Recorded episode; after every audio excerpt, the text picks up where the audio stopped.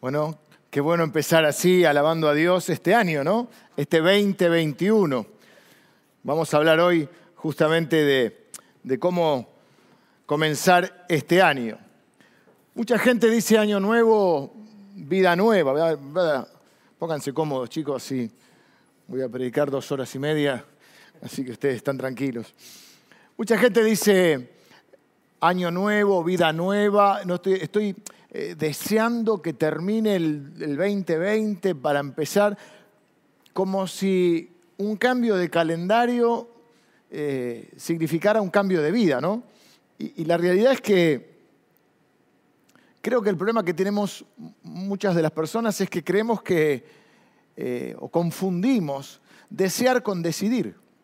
Creemos que es lo mismo y, que por, por desear algo eh, se, ya automáticamente se va a cumplir, o porque uno, digamos, eh, entre comillas, se proponga, pero luego no lo lleva a la acción, con solo el hecho de proponérselo o de anotarlo como una meta del año, de esa manera se va a cumplir. Mi prédica de hoy se titula ¿Cómo llegamos hasta acá?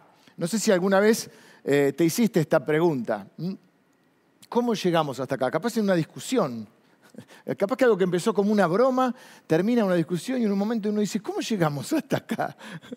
En una conversación empezó con un tema, otro, y de golpe dices, ¿por qué estoy teniendo esta conversación que no quería tener? ¿Por qué estoy en este momento, en esta circunstancia?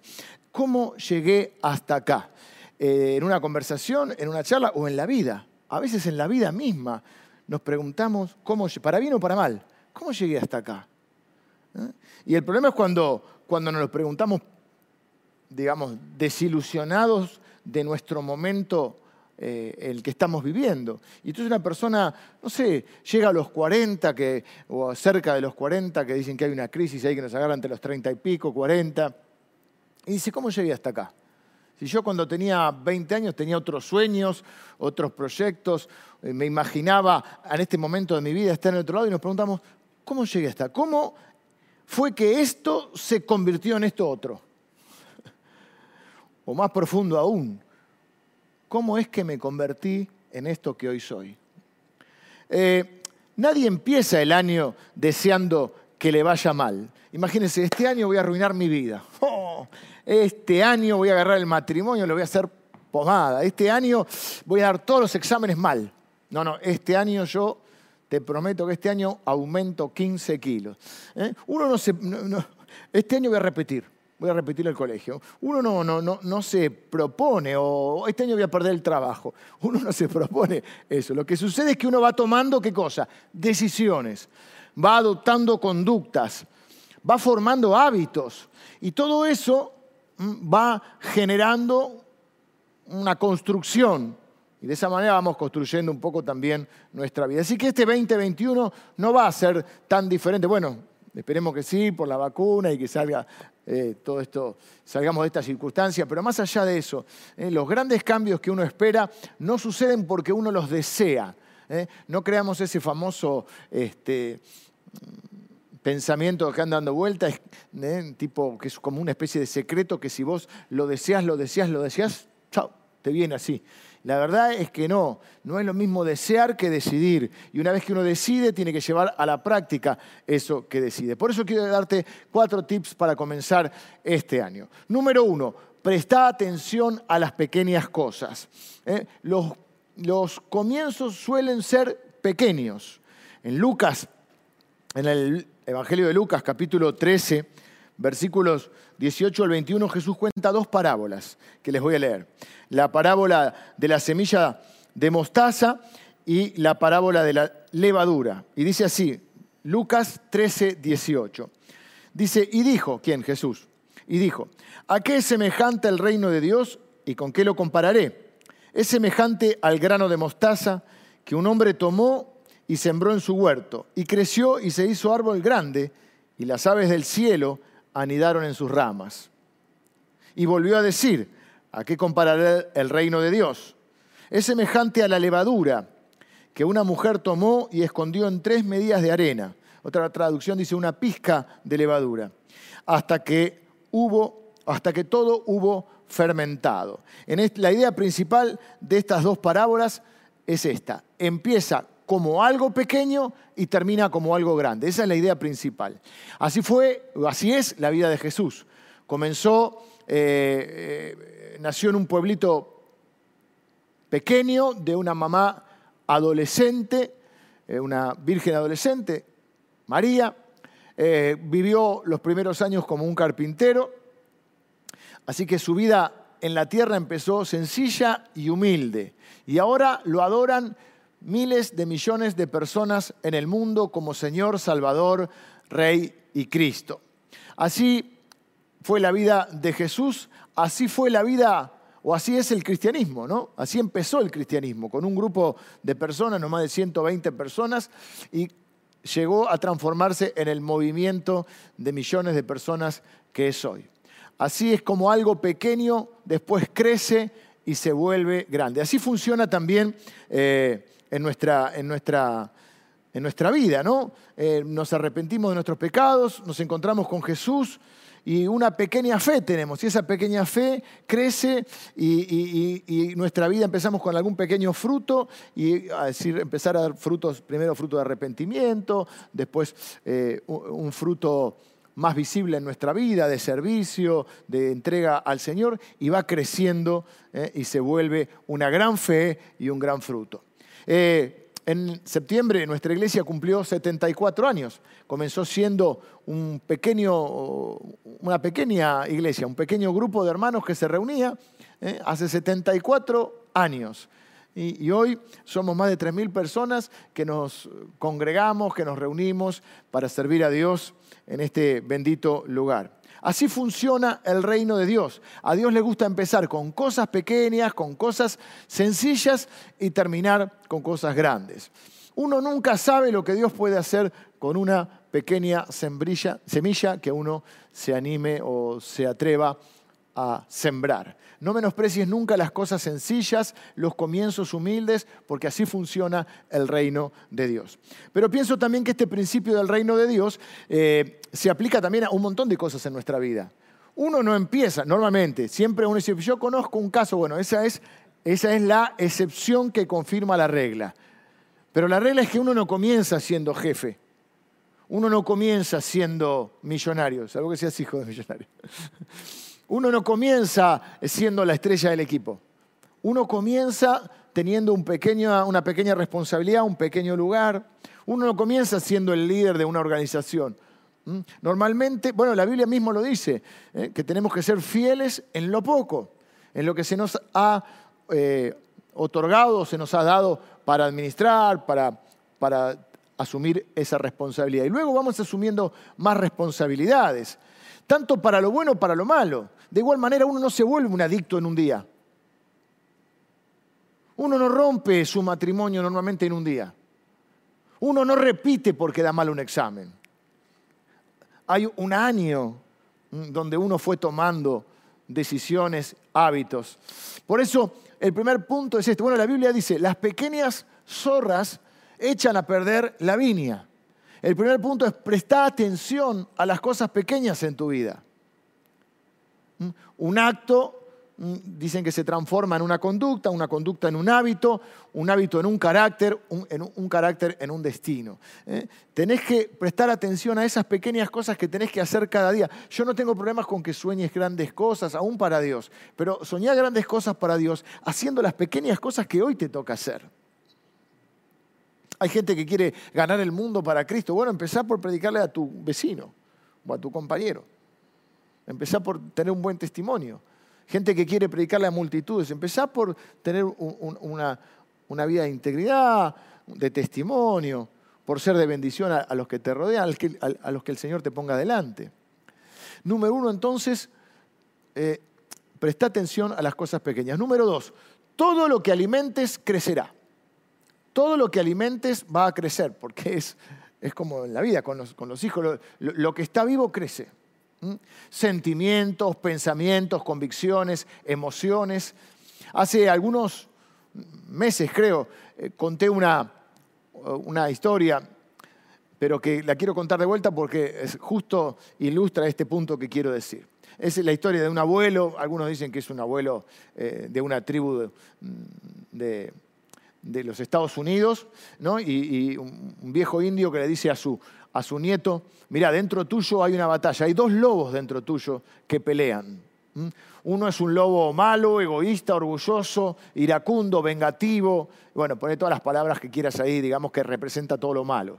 Y el otro lobo es un lobo bueno, un lobo pacífico, un lobo que tiene amor, un lobo bondadoso, un lobo generoso, que dice la verdad no es mentiroso como el otro. Eh, y, esos dos lobos pelean dentro tuyo. El nieto le dice, abuelo, ¿cuál de esos dos lobos va a ganar? ¿Cuál de esos lobos ganará? Y el abuelo le dice, el que alimentes más. Todo lo que alimentes en tu vida va a crecer. Entonces la pregunta es, ¿cuáles son las áreas en tu vida que tenés que alimentar? Dijimos sentimientos, emociones, convicciones, ¿eh? Podés alimentar la ira, la amargura, el enojo, el egoísmo. Podés alimentar la generosidad, la bondad, eh, el amor, la paciencia.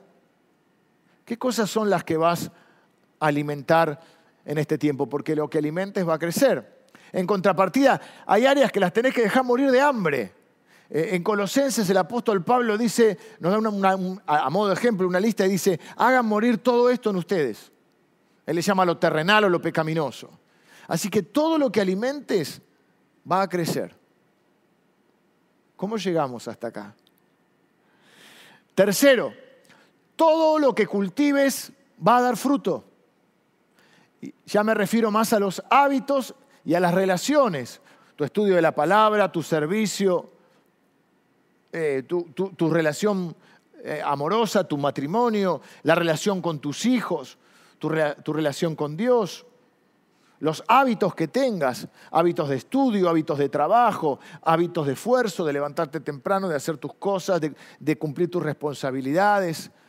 Todo lo que cultives va a dar fruto. Miren lo que dice Proverbios en el capítulo eh, 28, versículo 19, dice, el que labra su tierra se saciará de pan. Y el apóstol Pablo lo dice de otra manera, dice algo parecido, dice, el labrador para recibir los frutos o para participar de los frutos tiene que trabajar primero. Yo no conozco nada que se logre sin esfuerzo. No es cuestión de que lo desees, es cuestión que decidas a dónde querés estar, qué es lo que vas a cultivar, porque eso es lo que vas a cosechar. Número cuatro, todo lo es parecido, todo lo que cuides va a durar más o durará. Lo mismo las relaciones, la familia, en el trabajo, tu vida espiritual, tu relación con Dios. ¿eh? Proverbios también 28, 27, 18 dice, quien cuida la higuera comerá su fruto. En, contra, en contraposición a esto, todo lo que descuides se va a arruinar. Y así como nos preguntamos anterior, nuevamente quiero preguntarte, ¿qué cosas estás protegiendo y necesitas que sean confiscadas de tu vida? Tenés que sacarlas de tu vida. Estás cuidando, protegiendo cosas que no deberías hacerlo porque te están haciendo mal y van a terminar destruyéndote. Y por otro lado, ¿qué cosas son las que tenés que cuidar? Tenés que prestar atención.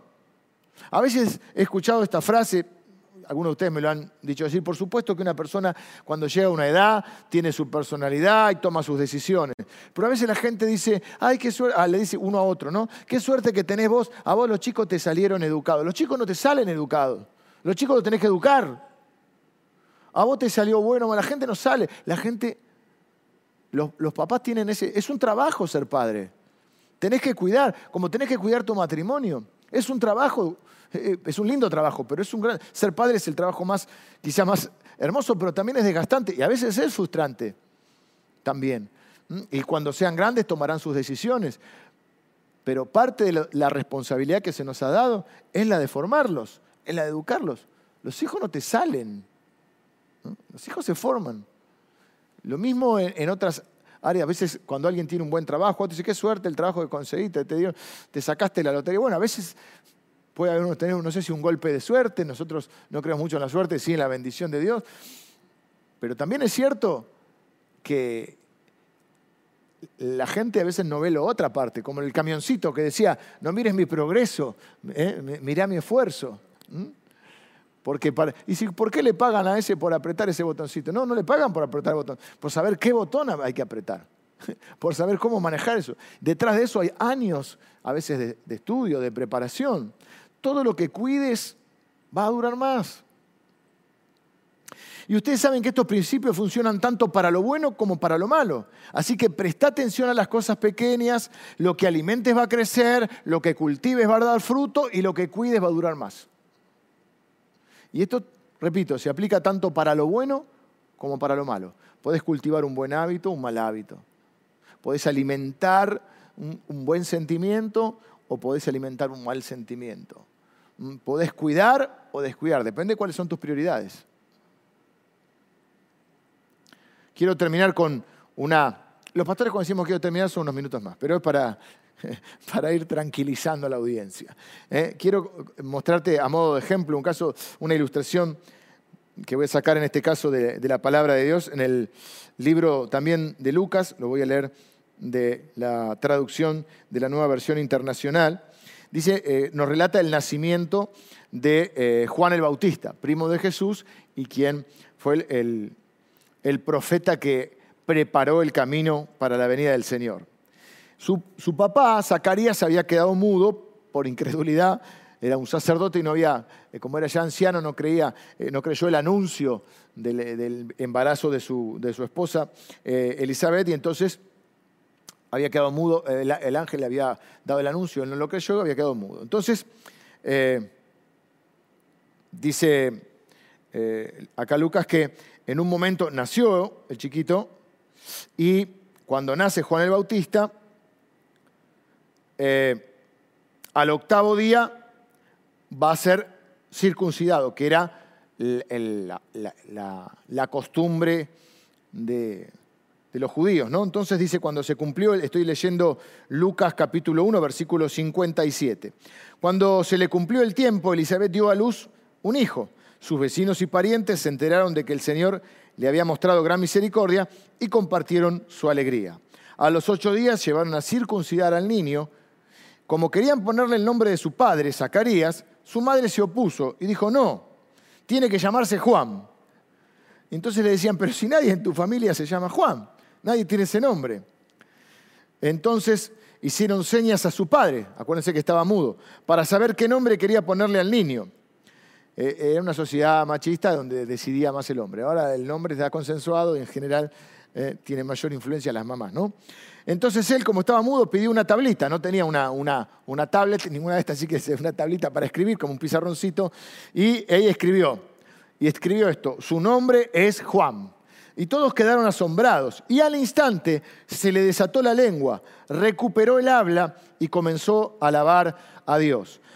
Entonces todos los vecinos se llenaron de temor. Cuando la Biblia habla que se llama temor se refiere a de asombro, de, estaban maravillados por esto. Y por toda la región montañosa de Judea se comentaba lo sucedido. Quienes lo oían se preguntaban, ojo acá, miren lo que preguntaban, ¿qué llegará a ser este niño? Porque la mano del Señor lo protegía. ¿Qué llegará a ser este niño? ¿Qué será de él? Y esta es la pregunta que también se aplica a nuestra vida. ¿Quién llegarás a ser? ¿En quién te vas a convertir? ¿Qué será de ti? Quizá haya personas hoy que dicen, no me gusta donde estoy, odio mi trabajo, mis relaciones, eh, eh, tengo problemas, odio la situación en la que estoy viviendo. Pero el problema no es dónde estás hoy, el problema es hacia dónde te estás dirigiendo, hacia dónde estás yendo.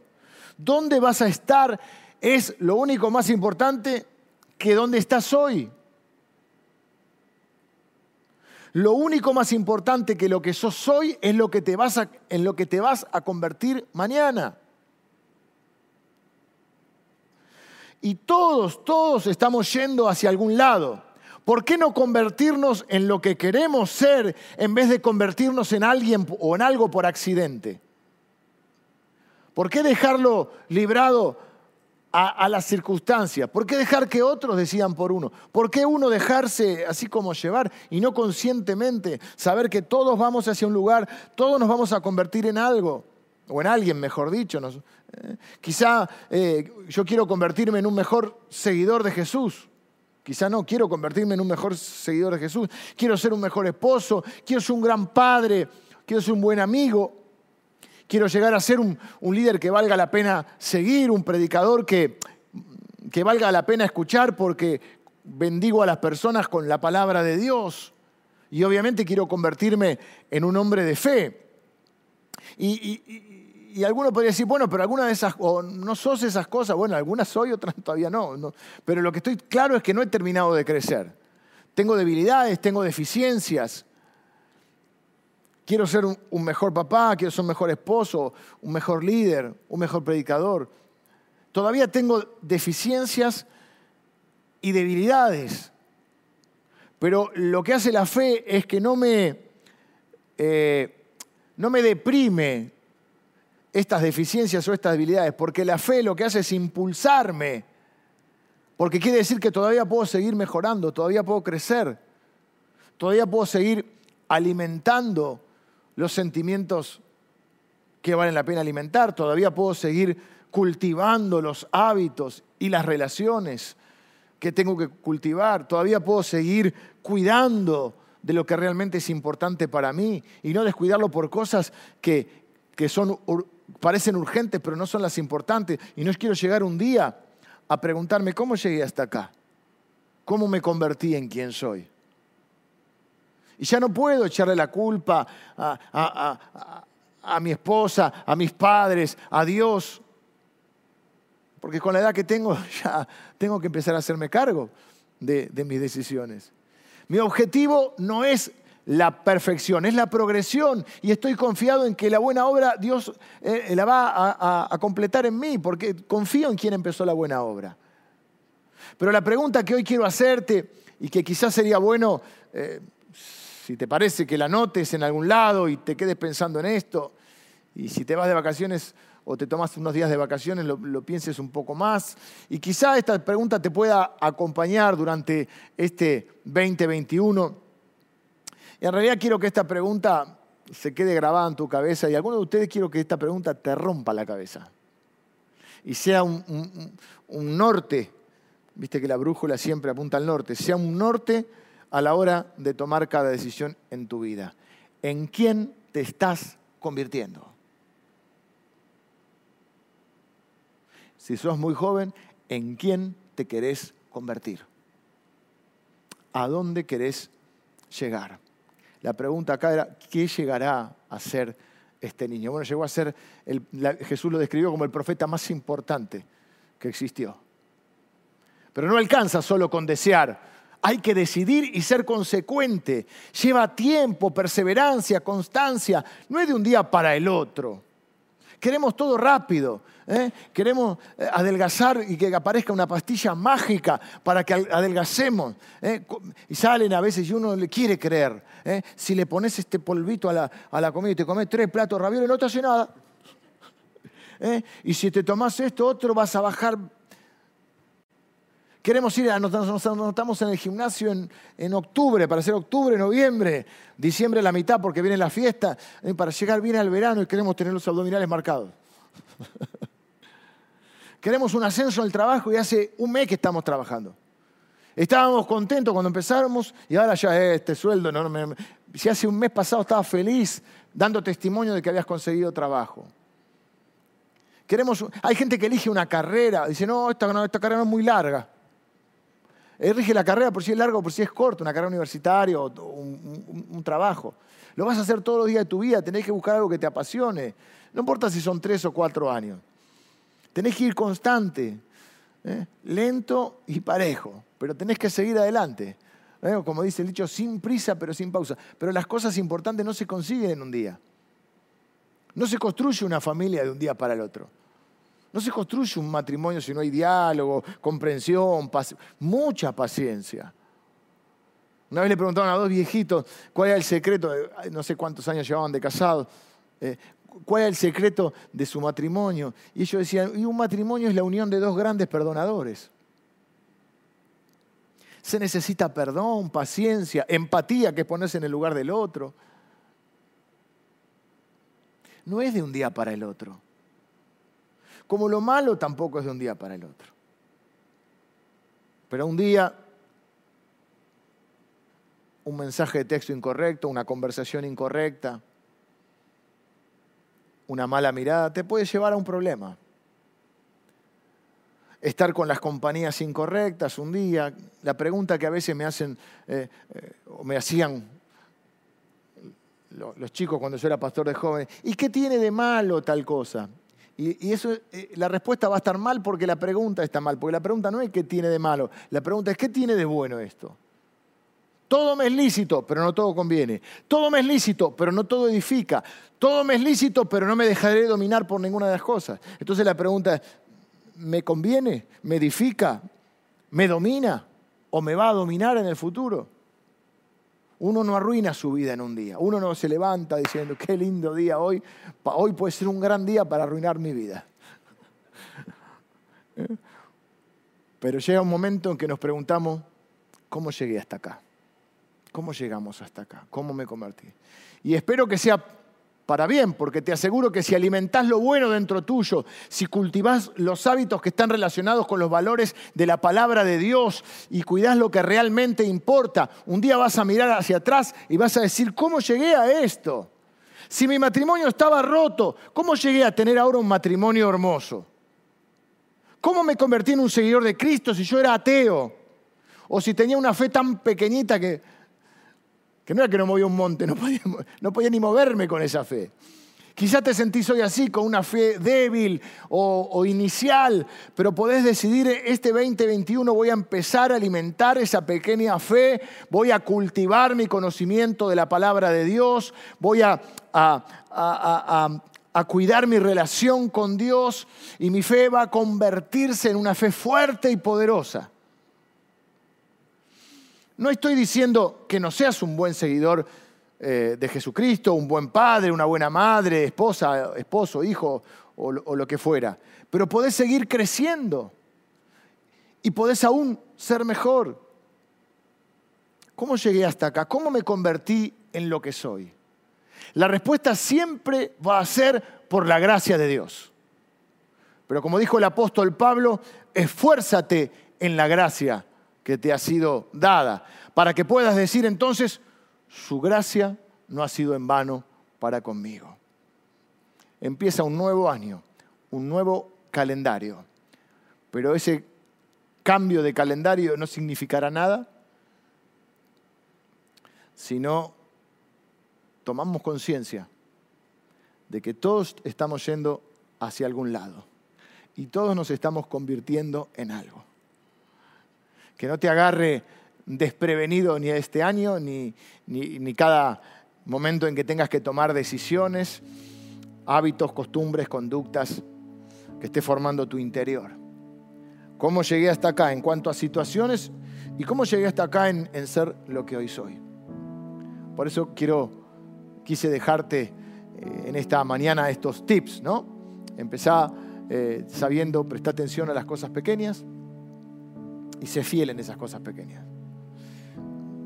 Empezá a alimentar lo que vale la pena, porque todo lo que alimentes va a crecer. Todo lo que cultives va a dar fruto. Y todo lo que cuides va a durar más. Luego la gracia de Dios hará lo que nosotros no podemos hacer. Quiero tener una oración para consagrar eh, mi vida, tu vida también, pues obviamente para consagrar nuestras vidas y para consagrar este año a Dios. Para que de lo pequeño que hoy por ahí pensás que es lo que contás, hay que ver si es tan pequeño, ¿eh? pueda crecer, pueda dar fruto y tu vida pueda dar fruto. Y tu fe, que quizá hoy te parezca un poco más pequeña. Quizá hay cosas que hoy están un poquito descuidadas, hay cosas que están un poco flacas en tu vida y que hay que alimentar, hay cosas que hay que cuidar mejor y hay cosas que hay que desechar. Hay cosas que estás cuidando que hay que confiscar. Hay cosas que estás alimentando que tienen que morir de hambre. ¿Mm? Hay cosas pequeñas que se van a volver grandes. Presta atención a ellas. Bueno, vamos a hablar. Señor, bendigo cada persona que está recibiendo este mensaje, cada persona o cada familia que está detrás de sus dispositivos y que están recibiendo esta palabra. Quiero, y Señor, que también tienen este deseo en sus corazones de consagrar eh, sus vidas. Yo también quiero consagrar mi vida, mi familia en este 2021, eh, consagrar esta iglesia, Señor, para que eh, hasta el día en que tú vengas, este sea un lugar donde se predique a Jesucristo. Así como empezó siendo un pequeño grupo y hoy por tu gracia, Señor, somos miles de personas. Señor, que esto continúe eh, creciendo, no por una cuestión numérica, sino porque detrás de un número hay personas, hay vidas, hay familias eh, que necesitan ser bendecidas. Señor, queremos convertirnos eh, en, todo lo que tenés preparado para nosotros. Queremos hacer esta oración, Señor, de corazón. Señor, cumple tu propósito en mí. Y yo quiero hacer mi parte. Todo lo que llegue a ser y a obtener, siempre será por tu gracia, Señor. Pero que podamos esforzarnos en esa gracia, para que tu gracia no sea en vano en nuestra vida. Bendigo a mis hermanos que están aquí conmigo y a aquellos hermanos que nos están eh, siguiendo a través de sus dispositivos, Señor. Y bendigo sus vidas, sus familias, eh, la vida de sus hijos y, sus matrimonios y, sus finanzas y su salud. Y Señor, sé que eh, tu bendición está eh, para nosotros disponible y que tú estás dispuesto y disponible para bendecirnos y para oír nuestras oraciones. Pero Señor, queremos hacer nuestra parte también. Así que te bendecimos y te pedimos, Señor, que tu Espíritu Santo nos dé la fuerza, la convicción y la sabiduría para tomar las mejores decisiones, para que esas decisiones se transformen en conductas, en hechos, esos hechos en hábitos, esos hábitos en un carácter y ese carácter en un destino que has preparado para nosotros. Te bendecimos, Señor, te damos gracias por tu palabra y una vez más nos consagramos en el nombre de Jesús. Amén. Bueno, que Dios les bendiga, les guarde, que tengan una linda semana y vamos a adorar con una canción esta mañana.